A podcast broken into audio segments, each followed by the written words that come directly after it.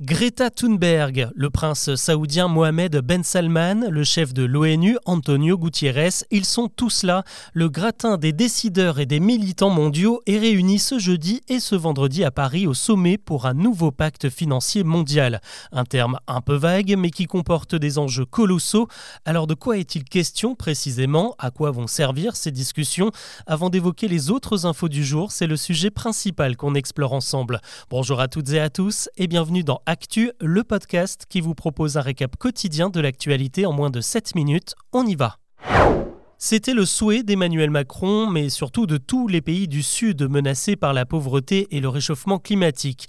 Pendant deux jours, les représentants des plus grandes puissances, du FMI, de la Banque mondiale ou encore de l'ONU sont réunis pour discuter de la refonte d'un système dont on a tous entendu parler en cours d'histoire, les accords de Bretton Woods, signés en 1944. À l'époque, les pays vainqueurs de la Seconde Guerre mondiale ont voulu mettre en place un système pour aider les pays les plus pauvres en leur prêtant de l'argent. Ça a donné le FMI, le Fonds monétaire international qui sort son chéquier en cas de crise et la Banque mondiale qui accorde des crédits pour fabriquer des routes, des centrales électriques ou encore des chemins de fer, bref, tout ce qui peut aider une nation à se développer.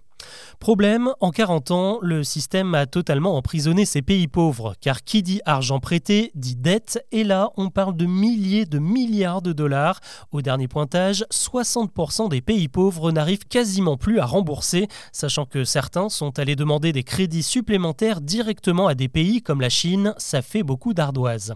L'autre souci, c'est qu'il n'y a pas que les guerres ou les crises financières qui ravagent désormais ces pays, il y a eu le Covid bien sûr, et surtout le réchauffement climatique dont les manifestations comme l'inondation, la sécheresse, l'érosion des côtes ont des effets dévastateurs dans ces pays. D'ailleurs, on ne parle même plus de pays car contrairement aux autres, ces catastrophes ne connaissent pas de frontières.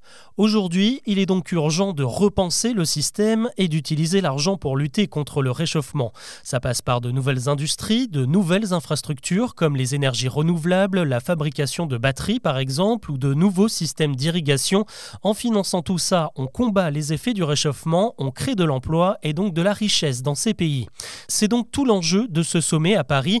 On va poser les grandes lignes avant de prendre des mesures concrètes dans les prochains mois. Parmi les pistes, la mise en place d'une taxe carbone sur le transport maritime. Vous savez, les porte-conteneurs hein, qui traversent le globe, eh bien ça pourrait rapporter chaque année 100 milliards de dollars, autant d'argent récolté auprès des entreprises mondiales qui pourra ensuite être investi en évitant de créer encore plus de dettes.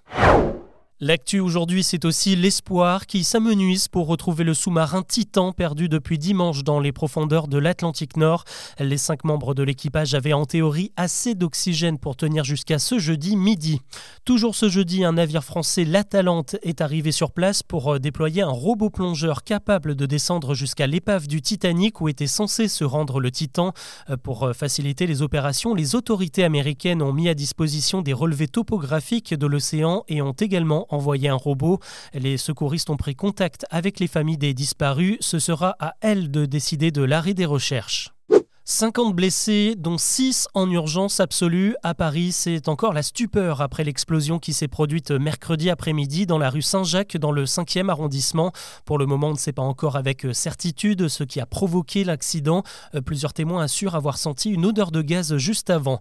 Par précaution, le gaz, justement, a été coupé dans tout le quartier pour plus de 700 foyers et une centaine de personnes ont été évacuées et devront trouver une solution de repli pour dormir ce jeudi soir. Une enquête pour blessures involontaires a été ouverte.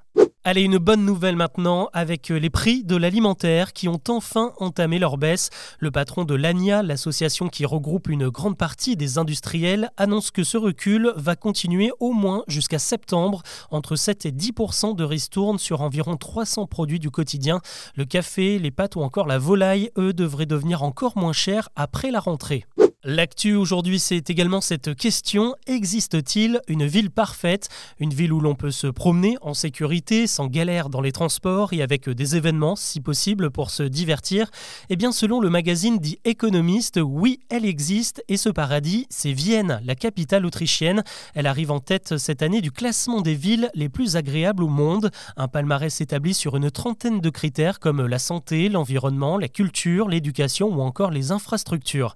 D'après les l'hebdomadaire Vienne coche toutes les cases, à part peut-être un manque de grands rendez-vous sportifs. Euh, sur le podium, on retrouve également Copenhague au Danemark à la deuxième place et Melbourne en Australie. Euh, côté français, malheureusement, ce n'est pas la joie. Les grèves et les manifs contre la réforme des retraites ont terni le tableau selon le magazine britannique. Paris passe de la 19e à la 24e place et Lyon de la 25e à la 30e place. Lui, par contre, il fait briller la France. C'est le grand jour pour Victor Wembanyama, le prodige du basket. Il va sceller son avenir en NBA ce jeudi soir avec l'événement de la draft aux États-Unis. Chaque année, c'est le moment où les équipes américaines choisissent leurs nouvelles recrues. Et cette fois-ci, c'est le club des San Antonio Spurs qui pourra choisir en premier. Et sauf surprise de dernière minute, c'est le Français de 2,19 m qui devrait être sélectionné en priorité. Si son nom ne vous dit rien, eh bien, je vous invite à jeter une oreille à l'épisode d'actu du 17 mai dernier, dans lequel je vous dis tout sur ce nouvel espoir du basket mondial. Allez, on termine avec un coup de gueule, celui de la star britannique Youngblood, qui s'insurge contre les prix des places de concert. 400 euros pour voir Beyoncé, 449 pour euh, Taylor Swift.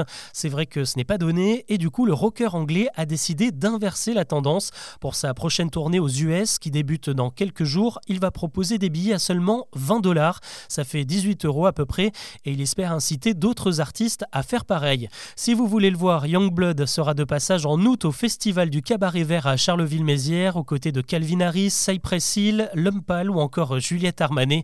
Et là aussi, c'est plutôt accessible, 27 euros la soirée. Voilà ce que l'on peut retenir de l'actu aujourd'hui. Je vous donne rendez-vous demain pour le dernier récap de la semaine. À très vite.